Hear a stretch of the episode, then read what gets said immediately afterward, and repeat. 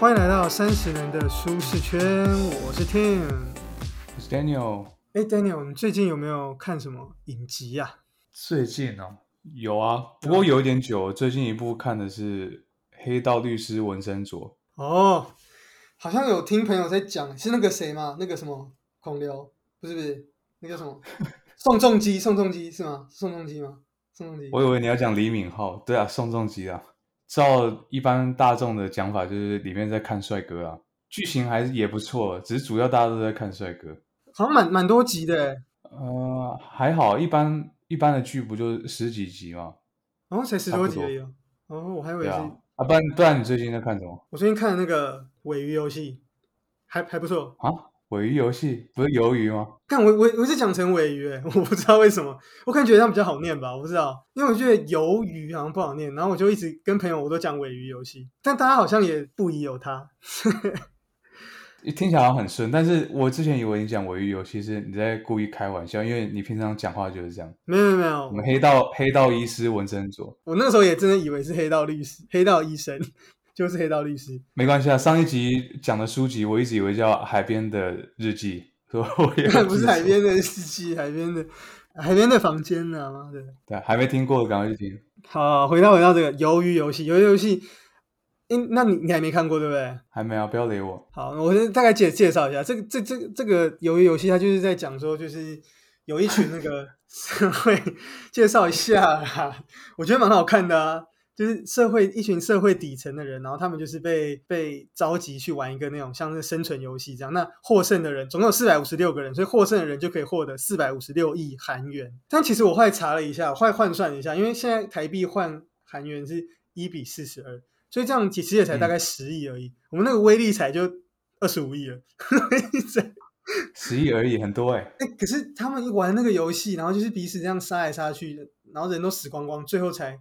才拿到十亿。然后那个人他只是买一张彩券，他也他也没有干嘛，就二十五亿。你看这 CP 值哦，不划算不。划算啊，嗯，不划算，不划算，不划算，不划算，而且会会死，掉我。赶快去看。所以我就觉得蛮好看的，对。那也有很多朋友讲说就是烂尾什么，但我自己还蛮喜欢那个结局的啦，也有埋下伏笔，就感觉有可能会有下一季的感觉。好哦，嗯，不过 Netflix 影集好像都通常都是会埋下伏笔。真的吗对啊？我比较少看，所以不知道。我觉得啊黑道医生、黑道律师没有 埋下伏笔吗？没有没有没有，他最后结局看不出来会有下一季，哎、我真的觉得黑道医生比较屌哎、像那种怪医黑杰克的感觉比较帅，好像太多这种题材了哦。就是他他把你砍砍砍砍，然后就把你缝合这样。对啊对啊对啊。操我 今天怎么一直在聊影集啊？你看，对对对，其实聊影集，今天这聊影集好像聊聊太久了，大家会不会？大家可能以为我们是这个哈，忘记我们是说书频道，不是不是，我们是说书频道，我们不是电影频道。如果之后讲书讲到不想讲，可能就会变成聊影集 频道。我们今天要讲的这个这个影书啊，其实是跟我们这个影集有关，而且跟 Netflix 有关的，所以我们才会，我可以开始才会用这个影集当开头，我们不是乱聊的。对对对，对，那我们这本书是什么呢？它就是这个跟 Netflix 有关，它叫做《零规则》。很红的一本书哦。我们现在讲一下，就是我记得我这个最早听说 Netflix 的时候是在那个是好像应该是二零一七年我在国外交换的时候，然后听说的。那时候是一个波兰人跟我讲的，然后那个时候我还就是想说 Netflix 三小，用电视去看什么影片，然后那个时候觉得说这到底要干嘛，我还就是不懂。你以为是机上盒之类的？就不知道，就安博盒子不是，我那时候就不懂。我那时候想说，因为那个时候我就比较常看 YouTube 啊，或是错误示范啊，就是网络上都可以，你知道免费版的嘛，所以那时候就不觉得说需要为什么要付钱用一个这东西这样。那你现在回头看，你有没有觉得啊，应该当时就买一点他的股票？啊那太早了，那个时候我根本都还没开始买股票，所以根本就是，哦总之就是说，总之就是说，呃，后来我自己开始用，才发现说我我实际开始用心是从黑镜，我是为了想看黑镜，当兵的时候想看黑镜，嗯然后才才开始用。那后来才发现说，看原来这东西这么赞，我怎么没有早点发现？我觉得我一直都是一个这种新产品的落后者，这种就不不是早不是这种早期接受者啊。那我们今天这本书就叫做，我们今天这本书叫做《零规则》，它副标题是高人才密度 Cross 完全透明 Cross 最低管控首度完整直击 Netflix 圈粉全球的关键秘密。超级长的，超长的，超长的。哦，傅书明现在就流行这样嘛，对，就是把所有的文案都直接炸给你这样。那它是这个《天下》杂志在二零二零年十月出的，所以其实也离现在也才刚满一年而已，虽然是蛮新的一本书。那卖的也蛮好的、哦，就是很多呃 YouTuber 相关频道的 YouTuber 都有推荐这样。那它的作者是谁呢？它的作者就是有两位，一位是这个 Netflix 的创办人兼 CEO Reed Hastings，跟另外一位是欧洲工商管理学院的教授 Aaron Meyer。那你会想说，哎，奇怪，这两个人到底是怎么样接上线一起写的、这本书的呢？那其实原因是这样啊，就是说这个这个教授艾琳教授呢，他写了一个叫做《文化地图》的一个书。那因为 Netflix 想要后来他开始拓展国外的呃海外的市场，他们就共读了这本书，去了解说国外的文化怎么样去跟 Netflix 去融合，这样他们就觉得哎这本书写的很好。那后来这个 Read 他就有寄呃 email 给这个艾琳教授。那后来他们就想说约他出来聊聊天、喝咖啡、把妹这样。后来呢，他就哎真的出来了，可能是因为他觉得哎这个这个 Reed 也也蛮帅的，然后出来了。他们聊了几次之后就，就是就一拍即合啊，那就觉得说这个可以来写这本书，那就说就由这个艾琳教授去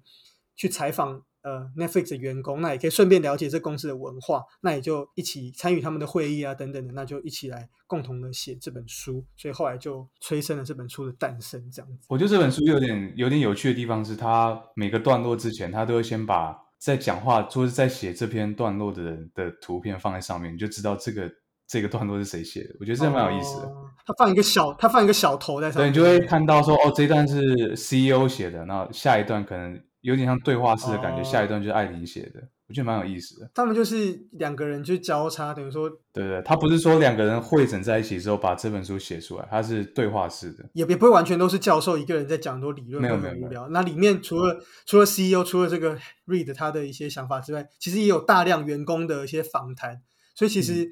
在看起来的时候是非常轻松好看，就你会看到很多案例啊，说他们在推行什么计划的时候啊，有有一些也甚至是你可以有一些是比较后期的计划，比方说他们怎么样签下《怪奇物语》的啊，那这个《嗯怪奇物语》其实也在台湾也非常红啊，嗯哼，在美国应该也很红啊很红啊。对啊，然后那个什么乐高还出了很多嘛，对？你就会发现说，哦，原来这些影集是这样，那是他们这样签下来，是这个来龙去脉，你就觉得超有趣的这样。嗯，很有意思。就你很喜欢的影集是这样诞生的，这样。嗯好，那它的这本书呢，它的大纲是怎么样呢？它其实分了四个部分。那首先第一步是讲自由与责任的文化，那接下来是开始迈向自由与责任的文化，因为这是 Netflix 很强调的。那接下来第二步是讲怎么样加速推展自由与责任的文化。再来是持续深化自由与责任的文化，接下来是怎么把 Netflix 推向世界。我跟 Daniel 仔细去把它剖析了一下，那其实它里面的每一步其实都会讲到特殊的一些规定，比如说像在第一步的部分，它就有讲到说要有顶尖的同事，所以要他要创造一个一流的环境，所以 Netflix 只用这个 A 咖那些嫩逼不要用。那另外就是呢，这个就是说你要说出真心话，所以他们很强调诚实的对待彼此。他做的不好，你就要勇敢直接的批评，不然这样就是对公司的一个不忠诚。对，因为不然人家做的不好，你又不讲，这样公司业绩变烂。嗯哼，那接下来是他也把休假的规定删除了，就说 Netflix 没有限制，没有休假限制，就说你想爽休几天就休几天。那在第二步的时候，他继续去深深化这个概念，他就讲说他 Netflix 怎么样去提出业界的最高的薪资，那怎么样让公司的一些政策跟不论是财务，不论是公司未来的发展，他都把它摊在阳光下。所有员工都可以知道公司的这个业绩，决策也不需要上级的核准，底下员工你其实也可以，就是自己就可以做出几百万美元的一个这个决策，嗯，跟合签下合约这样。那在第三步的部分，持续深化这个自由与责任的文化的部分呢，他继续提到了说，Netflix 有这个所谓的留任的测试，太除不适任的人。另外呢，也建立怎么样建立回馈的正向回馈的循环，跟怎么样利用充分的资讯去达到放心的授权。那这大概是 Netflix 一些比较有。特色的一个公司文化，没错没错。那我跟 Daniel 拆解一下，我们认为可以分成三点：第一个就是自由，第二个就是透明，第三个就是高人才密度。这其实也对应到了这本书的副标题啊，就是高人才密度、完全透明跟最低管控，其实就是分别对应到自由、透明跟高人才密度这三个，我们认为是 Netflix 铁三角核心啊，这个构成了。强大的一个这个影音的娱乐帝国，对，这样。接下来呢，我跟 Daniel 会分别就自由跟高人才密度去做一个这个详细的说明。如果要讲的话，我会拿自由这部分来讲，因为可以拿我现在的公司来比较，因为有很大的不同。怎么说？怎么说？我先说，我不是在 Netflix 上班，最低管控啊，就是自由嘛。啊假设我们来拿那个休假无上限这件事情来讲好了，我们公司是有固定的，比方说，我记得我们第一年是十四天特休，那其实我也蛮好奇美美国的特休证，因为像台湾是我记得是七天啊，第一年是七天，接下来是十天嘛。后来我就不知道了，我都没有做过那么久，所以后来就不知道。所以我很好奇美国的那个休假。美国也是呃，根据公司的政策来规定，像前一份工作，它就是第一年是像你说的七天，嗯，第二年之后是也好像也是十天还是十一天，哦啊，再下一个门槛就五年，五年之后可能有十五天，，OK，然后十年之后可能二十天这样。这样其实没有想象中的多。我们一般都觉得说美国好像很爽这样。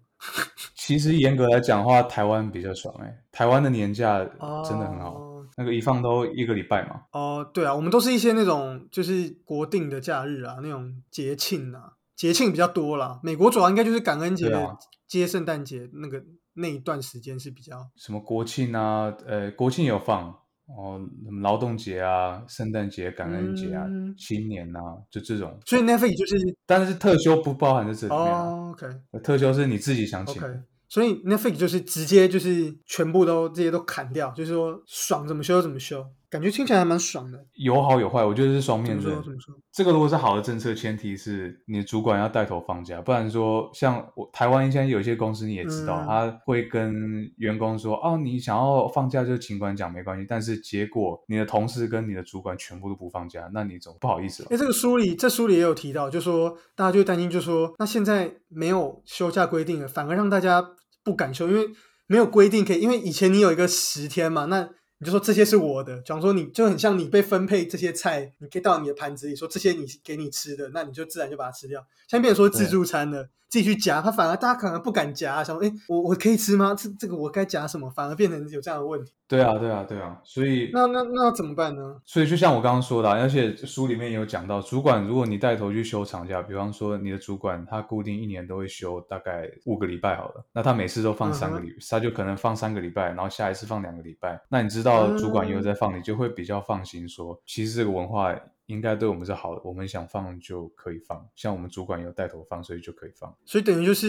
以身作则的的意思就对了啦。对啊，啊，像你刚刚说的，如果休假是没有上限，没有一个固定的天数的话，大家也不会说啊，我好像有点 formal fear of missing out，就是说嗯啊，公司现在规定十四天可以放假，然后你已经到了年底，你想说啊，我一一次放十四天哈，因为我没有放到，可惜啊。OK，那如果是 unlimited 的话，那你就不会有这种问题啊。我我我记得书里好像有讲到，我刚想到，就是他有讲到说，就是建议，就说主管，假如说他去什么西班牙度假回来，然后他还要大肆的，就是让他大肆的讲讲说，哎，我去哪里玩啊什么，就等于说带起这个风气，就是让大家知道说，你可以放心的出去玩，而且你还可以就是大声的讨论这件事情，去让这个文化去起来，这样子。对啊，鼓吹放长假，或可能去外面充个电，回来工作效率又变好。对啊，对啊，他也有提到说分散决策模式，就是也是最低管控的一环，嗯就是说你不必所有的决策，这种可能很小的决策都要还要提交给上级，让他去批准，然后你才可以执行。嗯，比方说你想要买一个一百块的东西，嗯应付一些紧急状况，结果其他公司可能会说啊，你还要提交一下这个呃 request，然后提交到你的哦 manager，、然后他 approve 之后还要提交到 accounting，然后 accounting approve 之后还要再提交到 CEO，CEO 嗯 OK 的话。才回到你手上说哦，我可以买了。这你经过这四关，如果说这个这个要求是紧急，比方说我我现在就要，嗯那你错过了这个，假设你可能会错过很重要的生意，那你不是亏了吗？嗯，就会所以何必拿石头砸自己的脚嘞？对啊，会让决策变得就很缓慢，像就像大象这样，所以他们我们说大大企业像大象一样，就动得很慢嘛，所以因为要做什么都要层层核准，所以就变得啊，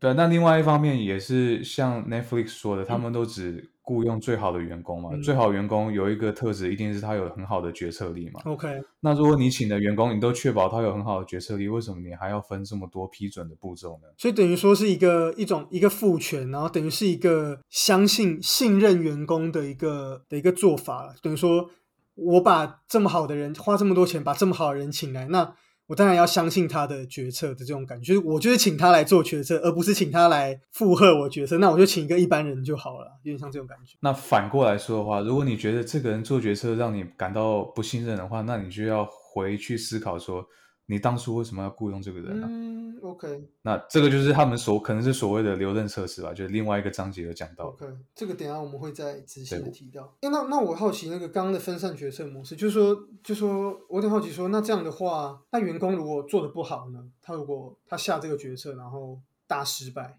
那花了超多钱，那怎么办？这个可能就要呃去讨论另外一个维度，就是说呃你有没有透明化，你同事有没有看到这件事情，有没有当下就跟他讲，或者说主管有没有跳进去跟这位做错误决策的人说，呃你为什么会做错？那我们也怎么样可以避免下一次这种事情再发生？OK，等于说，所以嗯 Netflix 还是有一些嗯去除错的一个机制，就对了。对对，它可能就像你说的这种事情发生之后，它会跳进去处理，它不会太我们说叫 micro management，、就是嗯你什么都要管，管到很细这样。它可嗯能是真的有状况需要我介入，那我才介入这样。OK，我我记得书里还有提到，就说他们也会把这些错误当成一个，就是一个试错的过程。就比方说我我做这件事，然后证明是错的，但是它也是一个学习，就是至少我们至少知道这件事不能这样做。对于这个公司来说，它也是一个学习。其实那那是啊是啊对啊，其实 Netflix 在书里有提到，它里面也是很鼓励员工去犯错的。当然了，你你你不能一直 try，然后一直错，那这样你最后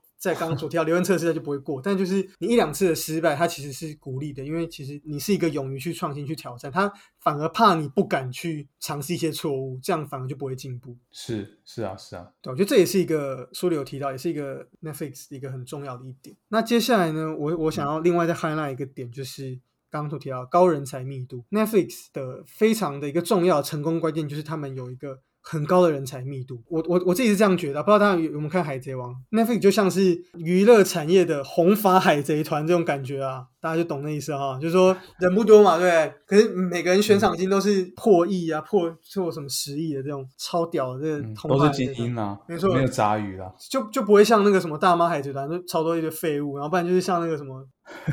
凯多也是啊，一堆废物，鲁夫自己海贼团一堆废物啊。我说他的那个大船团，他不是有结盟了很多人，那里面也是很多对对奇对对。红发就没有，他就是就几个人，可能十来个人，但就是每个都是精英。有点像这种感觉、嗯 n e t f l i x 想要的是这种感觉。那这边他可能会好奇，然后为什么 Netflix 会嗯 come up with 这种这个结论呢？大家都知道，二零零一年嘛，二二零零一年的二零两千年有一个打抗泡沫嘛，对不对？对，Netflix 那个时候也才创立一阵子，被那个百事达拒绝嘛，本来想卖给百事达，就要不要嘛，结果百百事达现在根本倒了。对啊，当时就二零零一年的时候，那他就是创业刚起步，那那个时候员工只有一百二十个人，因为网络的泡沫，那所有人都受影响嘛，所以 Netflix 当然它的资金也受到一些影响，所以他必须在这个一百二十个人里面呢留下八十个，那裁员四十个人，这就产生问题了，因为裁员四十个，这样其实蛮多，等于裁了三分之一的人，就其实蛮多的。对啊，超多这。中间也变得说，对于人资部门是一个很大的考验啊，因为他们得要选出，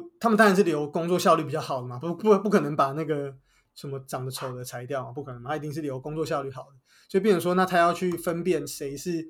对公司比较好的人，那等于说要去切出这四十个人，那这就变得非常尴尬，就等于说。因为这四十个人人里面，可能有二十个人是真的很肥，那就直接就裁掉，没有问题。可是另外一定有一些人是介于之间的，就是可能是对不对？第三十九不上不下，四十对，那你要切在哪里？对，那八八十个人里面的最后一名跟这四十个人里面的第一名，你要切在哪里？就变得很尴尬。再加上公司的同仁里面，其实很多人也是彼此都是朋友关系嘛，所以他们也会担心说，会不会本来坐在你隔壁的战友，明天就不见了？那这样员工会不会觉得公司很冷血无情啊？然后呃，因为朋友的关系，所以就是觉得很难过啊，我的好朋友被裁员啊，嗯，会不会对剩下的员工、留下员工的士气会不会造成影响？因为今天裁四个，那会不会再继续裁呢？什么时候会裁到我呢？公司的这个气氛一定是很差嘛？那这样工作效率还会好吗？公司还能够继续撑下去吗？就变成说是很大的问号。其实就真的是蛮蛮紧张的，其实光想就觉得是一个很呃很严厉的一个状态。但是呢，这个时候神奇的事情就发生了，在刚裁员完的那几天，当然大家都蛮难过，毕竟是自己的朋友被裁员嘛，不可能一裁完大家都很开心嘛。裁完的时候大家都很难过，但是他竟然发现说公司的那个气氛啊，竟然就变好了。因为其实照理说剩下的人，因为只剩下八十个人，但是还是得做一百二十个人的工作，照理说应该会大家压力会变大，然后气氛又不好。Read 预预期说可能公司会大家会状况会不好，就没想到气氛竟然变好，然后公司的业绩开始就是突飞猛进，蒸蒸日上这样。他们觉得超奇怪，怎么会这样？然后大家也相处的很融洽，然后留留下来的人反而就是大家都觉得好像工作起来就是更顺畅，好像效率更好了，感觉更赞了，就 amazing。嗯大家就觉得 why，然后就觉得超奇怪的。那后来，那他们上高层研究之后，就发现说，他们觉得是因为人才密度变高的缘故。本来一百二十个人，然后只留下八十个人嘛，等于说去除了百分之三十，但是你留下来百分之八十的精英，因为人才密度变高，那留下来的人，他们都是工作效率比较好的，能力比较强的，那嗯比较愿意工作的，那也比较容易相处、比较好沟通的这这一群人，好人才跟好人才之间就会彼此就是等于说正向循环，碰撞出更好的火花。所以他们就发现说，原来是这样，原来原本的那些嫩逼、那些废物会拖垮其他人。然后 Reed 发现，哎，すごい，所以他就发现原来是这样，原来公司要这样搞。 ，Reed 还会讲日文哦。 Reed 应该不会。就说哎，すごい呢，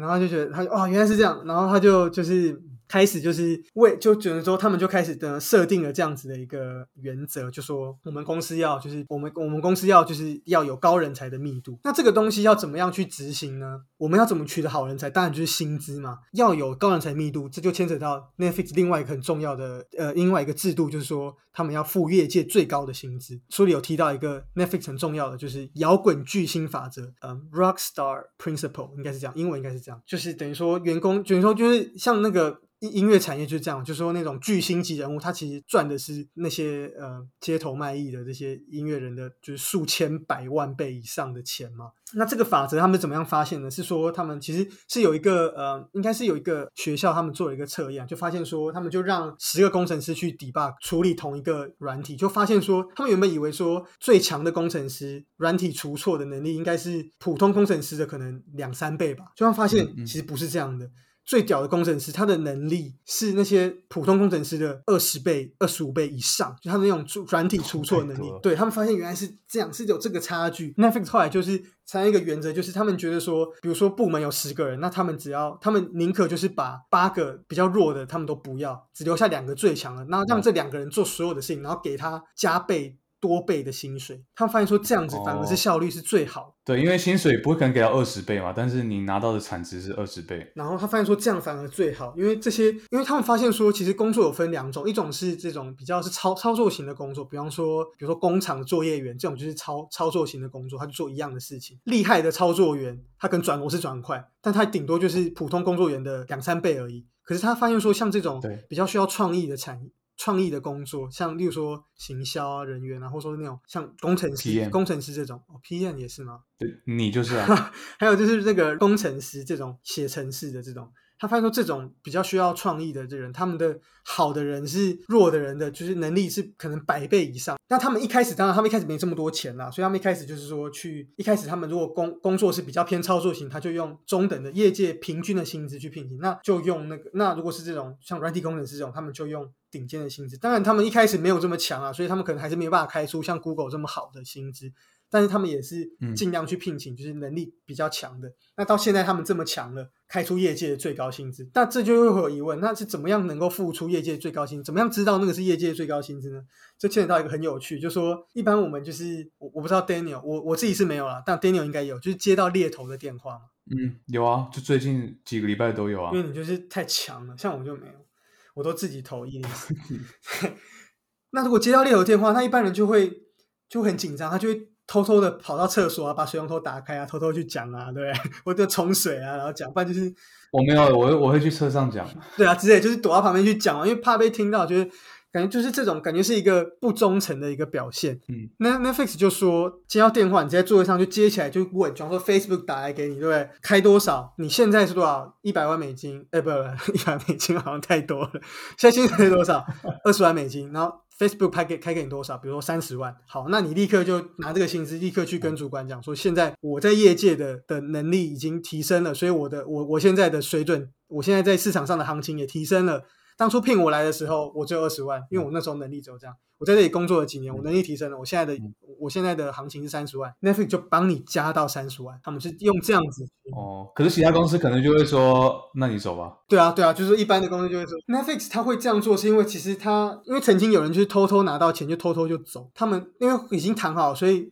Netflix 也没没有办法留人。但其实那个主管是说啊，他给你这个钱，其实我们公司也开得出来，但你不跟我讲啊，所以他就觉得说，嗯，当然了，这东西这也要通过说主管认为你你值得这个钱啦。那里面书里也有案例，就讲到说，就是有人就开启了开一个很高的薪水啊，一个很厉害的城市设计员，对方开是超高，可能是现在他的薪水的两倍之类、两三倍之类的这种高薪，Netflix 就很纠结，想怎么办？就是这么多的钱，就是我要留他吗？但是他后来 Reed 就问他说，他的能力业界有多少个人有？然后他就说，业界大概只有三三个人有这个能力而已，然后有有两个在 Google，这样，等于说他就是仅剩的一个硕果仅存的的一个这个顶尖人才了。那如果他那他说，那 Reed 就再问，执行长就再问，那如果他离开，有人可以取代他的工作吗？他说，报告没有。那就留啊。对他们就把他留下来。那这个人就是帮 Netflix 设计的那个，就是下面的 tag。电影下面不是都会有什么什么战力、什么令人不安的、什么什么信啊，对，什么哦标签呢？对，那个标签的那个这个这个人，他是写写出这个演演算法的一个顶尖工程师，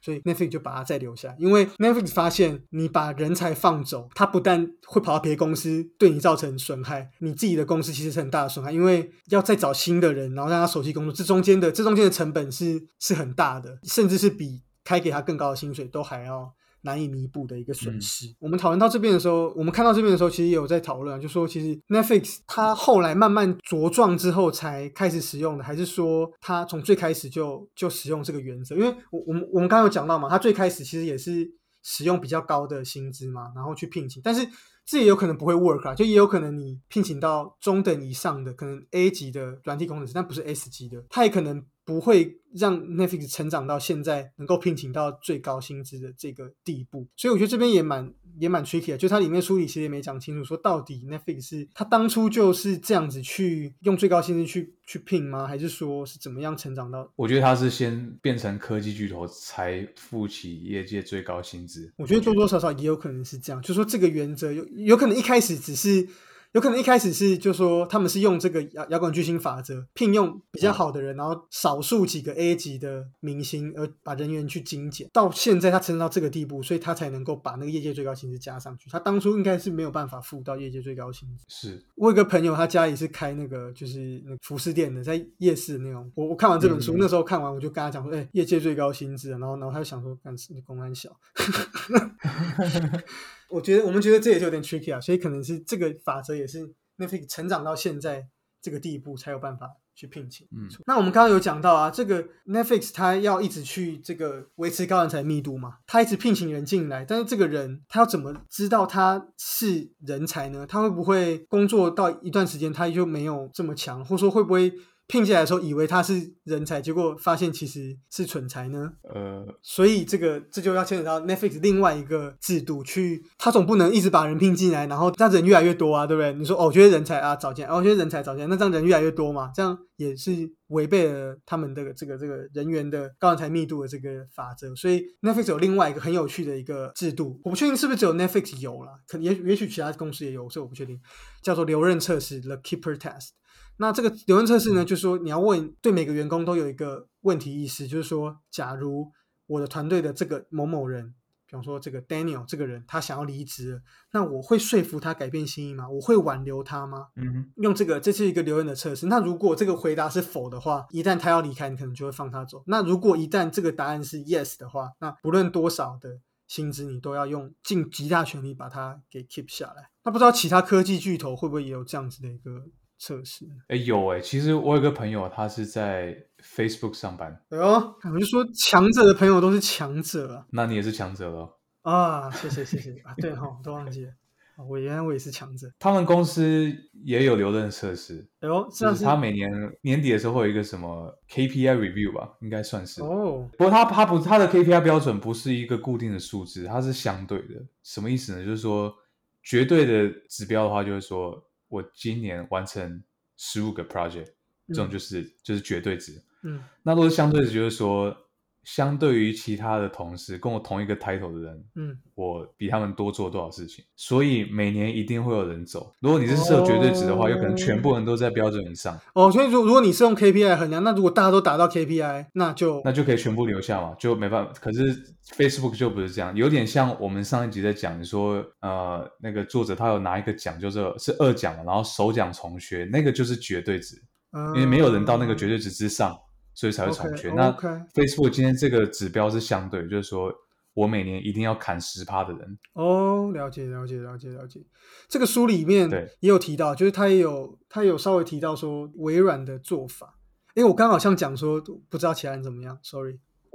马上打这个上自己这上我突然想到，这上有讲到，对不起对不起，他有讲到说，像微软他们也有类似这种，就是他们会，就是说你底下有二十个人，他们就帮你排名一到二十名，然后可能第二十名就要被淘汰这样子。然后他就说，就就就有点像你刚刚那个朋友，就是你你一定要淘汰最后十趴，但这就变成一个问题，就是说员工会开始彼此就是。架拐子，你懂我那感觉吗？就彼此会干扰彼此，哦员工变成在往往内互打，就是 就变成那那我我我，因为我要比别人强嘛，我不想要变成后十趴，所以我可能就会稍微就是阻碍同事的计划性。可能同事想要执行一个什么方案，我就我虽然觉得不错，但我就、我就背个他。这个好像也有可能会发生诶，不过我朋友是没有发生啊。我我我想 Facebook 应该有一些机制去阻止这件事啊，就像 Netflix 也有，就说他们也有一些机制，因为他们不不想要这样排序，就是因为他们怕这个，所以他们使用另外的方式。但我想说，像 FB 他们应该也有一个机制去防止这样子一个往内互打的方式的的一个状况去发生。可能有吧，不然我私下再问他看看好了。反正他现在还在那里，表示他已经通过两轮了，因为他已经在那两年了，强了